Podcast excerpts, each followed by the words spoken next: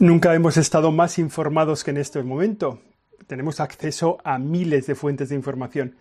En, nuestro bolsillo tenemos más tecnología para la comunicación que la tenía cualquier canal de televisión de principios de este siglo. Nosotros tenemos en el bolsillo más información y sin embargo, en nuestro tiempo vivimos algunas cuestiones que son por todo eso que difíciles de entender. Es verdad que la verdad es cada vez más inaccesible, la verdad se ha hecho sospechosa, ha perdido interés, es más costosa. A nuestro tiempo le han llamado el tiempo de la posverdad y vivimos eh, enredados en las fake news. Esto es Siempre Aprendiendo, es el episodio número 30. Hoy hablamos de la verdad en la comunicación. Siempre aprendiendo. Siempre aprendiendo. Con José Chovera. Y la primera afirmación importante es que existe la verdad. O sea, la verdad existe. Eh, hay mucha gente que dice, bueno, ¿qué es verdad? ¿Qué es opinión? El otro día leía una estadística ¿no? que decía que hay muchísimas personas que no saben distinguir la verdad de la opinión, que no pueden distinguir la verdad de la opinión. Los hechos de las opiniones. Bueno, ¿qué es la verdad? Decimos la verdad es eh, Jesucristo, decimos los cristianos, la verdad es muchas cosas, ¿no? Pero, vamos a hacer un esfuerzo, es como la, adecuación de mi intelecto, de lo que yo tengo en la cabeza, de lo que yo pienso, la adecuación de ese intelecto a una realidad que yo observo, a un objeto que yo estoy estudiando, ¿no? a una realidad que, que se me pone delante. Es decir, en mi cabeza se dibuja una copia de esa realidad que estudio. Si esa copia se asemeja al objeto en sí, o sea, si esa, si esa copia, que, ese dibujo que yo hago en mi cabeza de la realidad se asemeja a la realidad, es, es realmente la realidad, puedo decir que conozco la verdad de ese objeto. Por ejemplo, un árbol está ahí fuera, cuando yo consigo hacer un dibujo de ese árbol en mi cabeza y comprenderlo en todo lo que ese árbol es y darme cuenta de su forma, darme cuenta de su especie, darme cuenta de los frutos que da, del futuro que tiene, cuando yo ese árbol de algún modo lo meto en mi cabeza y lo que hay en mi cabeza se asemeja a lo que yo tengo delante, tengo la verdad en mi cabeza. De alguna forma es lo mismo que si yo, al, hilo de algo que me cuentan, al hilo de una realidad, me da igual, ¿no? Política, histórica, yo voy conociéndola y en ese conocimiento, ese conocimiento cuando es verdadero, cuando es profundo, dibuja en mi cabeza, construye en mi cabeza una comprensión de esa realidad que estudio. Y de ahí en ese sentido decimos que, que ahí se produce la verdad, ¿no? Cuando existen las cosas y yo las soy capaz de esas cosas hacer una representación en mi cabeza, una representación que es verdadera. Eso es un poco filosófico, pero bueno, implica tres cosas que son importantes. Lo primero, que existen las cosas, aunque nadie las conozca. Es decir, yo no soy el que doy la, realidad a las cosas. Yo no soy el que da el ser a las cosas. Las cosas existen, aunque yo no las conozca, ¿no? El otro día salía en el salvapantallas del ordenador estos salvapantallas que salen al inicio de sesión, ¿no? Y que son fotos preciosas de lugares distintos. Y salía una galaxia de la que yo nunca había oído hablar, que en la foto del salvapantallas decía, ¿no? Galaxia de no sé dónde, y donde se veían miles de estrellas. Y podías pensar que detrás de cada estrella había cientos de planetas que giraban alrededor de esa estrella. Y decías, bueno, qué grande es, ¿no? Todas estas cosas que nadie las ha visto nunca, que nadie las va a ver, y sin embargo existen. Es verdad también, eso es verdad, las cosas existen aunque nadie las conozca. Es verdad también que el objeto no deja de existir cuando yo lo conozco. O sea, yo lo que meto en mi cabeza no es el objeto, es una representación de ese objeto. Cuando esa representación es muy precisa, podemos decir que yo tengo la verdad del objeto en mi cabeza, pero el objeto sigue existiendo. Yo puedo conocer el árbol, lo meto en mi cabeza, lo represento en mi cabeza, lo dibujo en mi cabeza, pero ese árbol sigue existiendo. Es decir, yo hago una copia mental del objeto real sin destruir ese objeto original. Y eso entonces es cuando se produce la verdad. La verdad se produce cuando entre lo que hay en mi cabeza y lo que está ahí fuera, lo que hay en la realidad, hay una semejanza suficiente. Por ejemplo, si, me han metido 10 goles en un partido y yo no he metido ninguno, mi cabeza puede decir que hemos ganado el partido.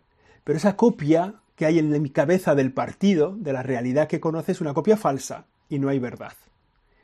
De forma que la verdad se produce cuando hay una adecuación entre lo que yo tengo en el intelecto sobre la realidad y la realidad misma. Y la verdad es esencial para la vida, porque el mundo solo avanza con la verdad. El mundo solo se progresa, solo sale adelante, solo crece con la verdad. Cuando el mundo, cuando hay un silencio sobre la verdad, cuando la gente se calla la verdad, esto lo hacemos nosotros mismos, ¿eh? a veces hay una verdad que nos resulta incómoda y no la decimos. Bueno, cuando el mundo se silencia la verdad, cuando nos callamos la verdad, el progreso se detiene. Es, es peor, claro, cuando hay una mentira, que es cuando decimos lo contrario. Entonces es que el mundo retrocede, se hace menos mundo, se hace más inhumano. Con la mentira el mundo se hace inhumano. O sea, la verdad es esencial para el ser humano, para el conocimiento del mundo, para el progreso del mundo. Cuando falta la verdad, el mundo se detiene. Cuando se dice una mentira, el mundo retrocede. O sea, callarnos la verdad, el silencio sobre la verdad es impedir o detener el progreso del mundo. Lo mismo pasa en el conocimiento de las personas jóvenes, ¿no? Cuando a un joven no se le dicen cosas que son verdaderas, su conocimiento se detiene, su, su crecimiento personal se estanca. Y mentir en la distorsión de la verdad no es solo detener el crecimiento, sino destrozarlo. O sea, sobre la mentira no se puede sostener nada. No hay nada que dure sobre una mentira. Ese, ese es como el criterio, ¿no? La verdad, ¿qué es la verdad? esa, adecuación de la cabeza de mi intelecto a la realidad, a la realidad que está ahí fuera, a la realidad que observo. Ese conocimiento se empieza a fraguar por los sentidos, los sentidos van captando una, hacen un primer dibujo de la verdad, ese, primer dibujo de la verdad, ese boceto de la verdad de algo que está ahí fuera llega a mi cabeza y se mezcla con mis conocimientos, con mi memoria, con mis sentimientos, hasta que yo construyo una imagen más consolidada de la verdad.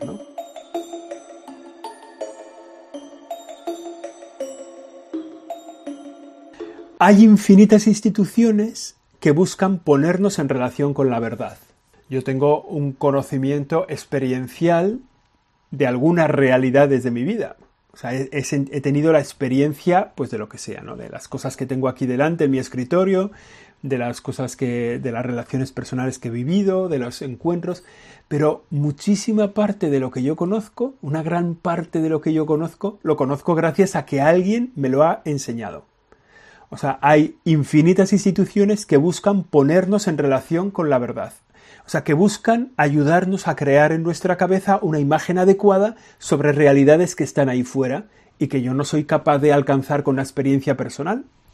Por ejemplo, las universidades, los colegios, las escuelas, nos enseñan que, pues, que existe Australia, aunque yo no haya estado nunca en Australia, y me lo explican cómo es, y me dicen cómo es el país, y yo de alguna forma creo una imagen de Australia en mi cabeza que si estudio bastante puede ser muy certera. También, por supuesto, los centros artísticos, los centros culturales, también me acercan a la verdad. El arte, las bellas artes, la pintura, la escultura, la literatura, me acercan a la verdad. Los museos, por supuesto, puedo conocer la verdad. Las iglesias, las iglesias también, las diversas religiones, me acercan a la verdad. O sea, de alguna forma me ayudan a construir una imagen, una copia, un, boceto en mi cabeza lo más preciso posible de la realidad que está ahí afuera. O sea, hay infinitas instituciones que buscan ponernos en relación con la verdad. Hemos dicho, la verdad existe, yo puedo acceder a la verdad personalmente, necesito la verdad para poder existir, para poder crecer como persona, y también hay instituciones que me acercan la verdad a la que yo no puedo acceder. O sea, verdades que quedan un poco fuera de mi capacidad de observación, hay instituciones que las observan y me lo cuentan. ¿no? estas son muchas instituciones, como digo, pues las universidades, los museos, los centros de enseñanza, las orquestas, la ópera, ¿no? Me transmiten una verdad sensible de la música que transmite unos sentimientos que muchas veces hablan de la verdad profunda del hombre. Tenemos todos la experiencia de las bandas sonoras de las películas, que, que realmente con las que realmente uno se acerca a la verdad de lo que se está narrando.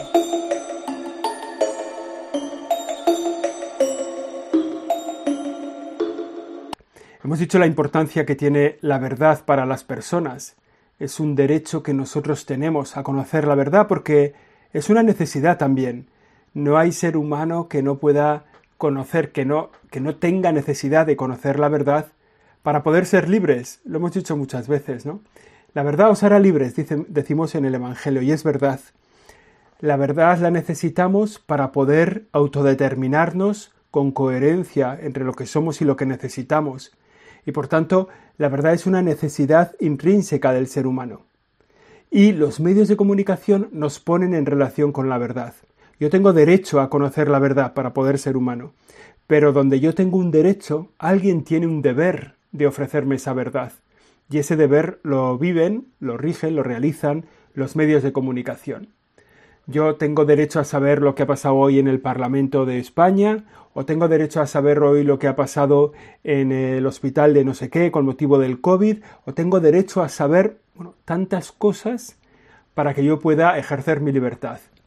Donde yo tengo un derecho, tengo también la imposibilidad de acceder a toda esa información. Yo no me puedo ir al Parlamento cada día, no me puedo ir al hospital, no me puedo ir. Pero ese derecho entonces lo pongo en manos de, una, de unos medios de comunicación que me hacen intermediarios. Ellos se encargan de buscar la verdad para ofrecérmela. Entonces, digamos que hay empresas que nos ofrecen la verdad, empresas informativas, empresas de comunicación, que buscan la verdad y me la sirven. Y entonces yo puedo así ejercer ese derecho a conocer la verdad y poder vivir en libertad.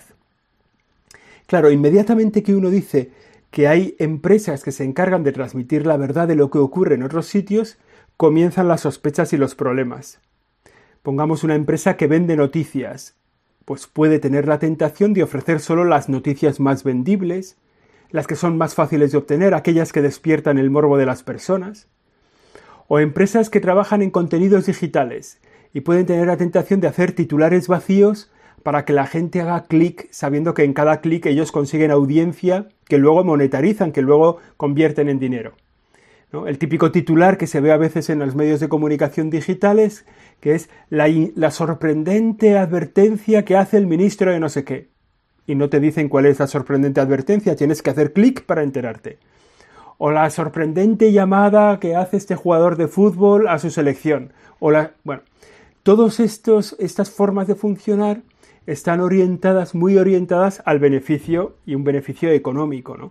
Entonces, evidentemente, esas empresas pues pueden ser como digamos sospechosas, están haciendo un servicio a la sociedad, un servicio a mi derecho a la información, mi derecho a la verdad. Bueno, también puede ser que ellos pongan su servicio, perdón, su, su labor informativa, su trabajo informativo al servicio de intereses económicos o políticos que les financian y que nos den una verdad limitada o recortada o una, una verdad, digamos, manipulada para que sirva a otros intereses.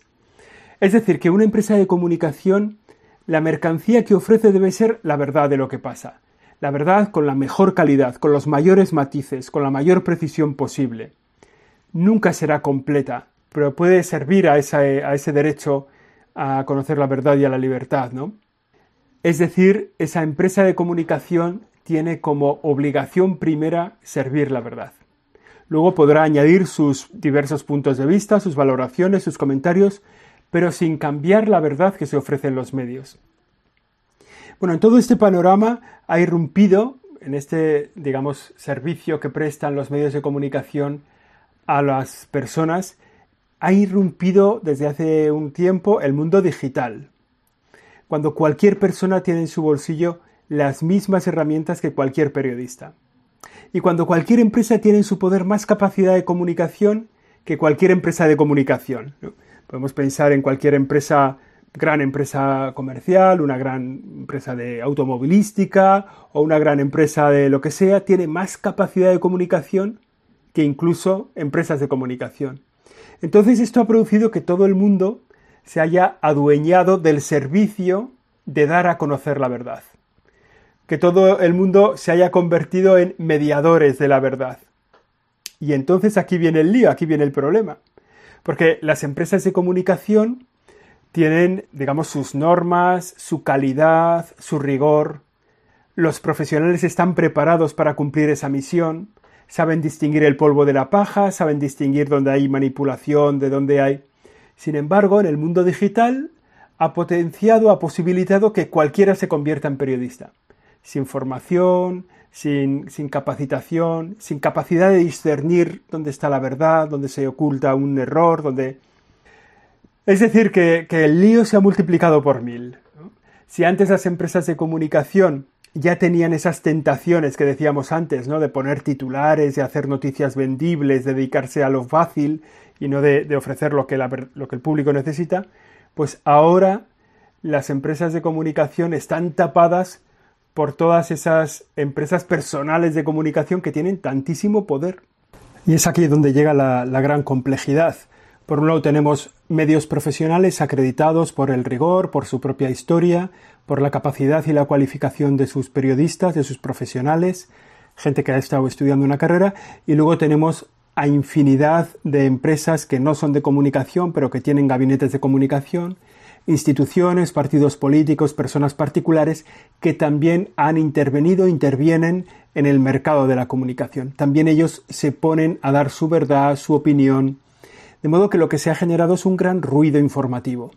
Un gran ruido en el que es difícil separar lo que sirve de lo que no sirve. En el que es difícil hacernos una, esa imagen mental de la que hablábamos al principio de la realidad que tenemos delante. No es fácil saber lo que está pasando con el COVID-19. ¿Por qué? Pues porque hay medios de comunicación que tienen un rigor, que tienen una tradición de contar bien las cosas, pero al mismo tiempo hay instituciones, hay partidos, hay empresas, hay intereses políticos, hay intereses personales que generan ruido informativo, que, se meten en el mercado de la comunicación fundamentalmente a través de las redes sociales, a través de WhatsApp, para eh, poner en duda, para meter otros datos, para de forma que, se genera una gran distorsión de la comunicación. Vivimos un tiempo difícil para la verdad informativa. En este tiempo de comunicación generalizada hay una bajada de la calidad de la información importante. Vivimos un tiempo de low cost de información, de, de, información de bajo precio, de baja calidad, de bajo rigor, de bajo, porque todo el mundo quiere ser un medio de comunicación. En este sentido, creo que la labor educativa de los padres con los hijos, de los centros académicos, universitarios, es enseñar a la gente a discernir dónde encontrar la verdad, cuáles son los cauces por los que se distribuye una verdad más conforme con la realidad. ¿Acordáis que decíamos al principio cómo la, la verdad es esa adecuación del intelecto con la cosa real, con lo que está pasando de verdad? Entonces hay que buscar los medios que mejor dan a conocer la realidad, que mejor dan a conocer lo que está pasando. Y eso es una labor que puede costar años de realizar, que puede costar mucho tiempo, formar a las personas en el discernimiento de la verdad, en el discernimiento de la verdad informativa, para que a partir de ahí tomen sus propias decisiones. Una consecuencia de esta distorsión de la verdad, de este ruido informativo en el que vivimos en nuestra generación, serían desde el punto de vista político los populismos, que son digamos, partidos políticos o ideologías políticas que se transmiten a través de titulares, generando noticias falsas o medias verdades o generando movimientos sociales a través de, a través de movimientos digitales, digamos, a través de redes sociales. ¿no? Y esto genera, bueno, generaba a generar muchos problemas en la vida democrática de los países porque no se asientan sobre la verdad de las cosas, sino opiniones sostenidas, difundidas, ampliamente redimensionadas convenientemente por las redes sociales. Y el segundo efecto de este, de este caos informativo en el que estamos viviendo gracias a lo digital son las fake news, las mentiras, las noticias falsas, ¿no? Noticias falsas que pueden acabar construyendo un mundo falso en el que muchas personas viven, que generan y engendran y alimentan teorías de la conspiración en relación a todo lo que ocurre. En este sentido, la capacitación de las personas, la educación en el discernimiento de la verdad va a ser muy necesario.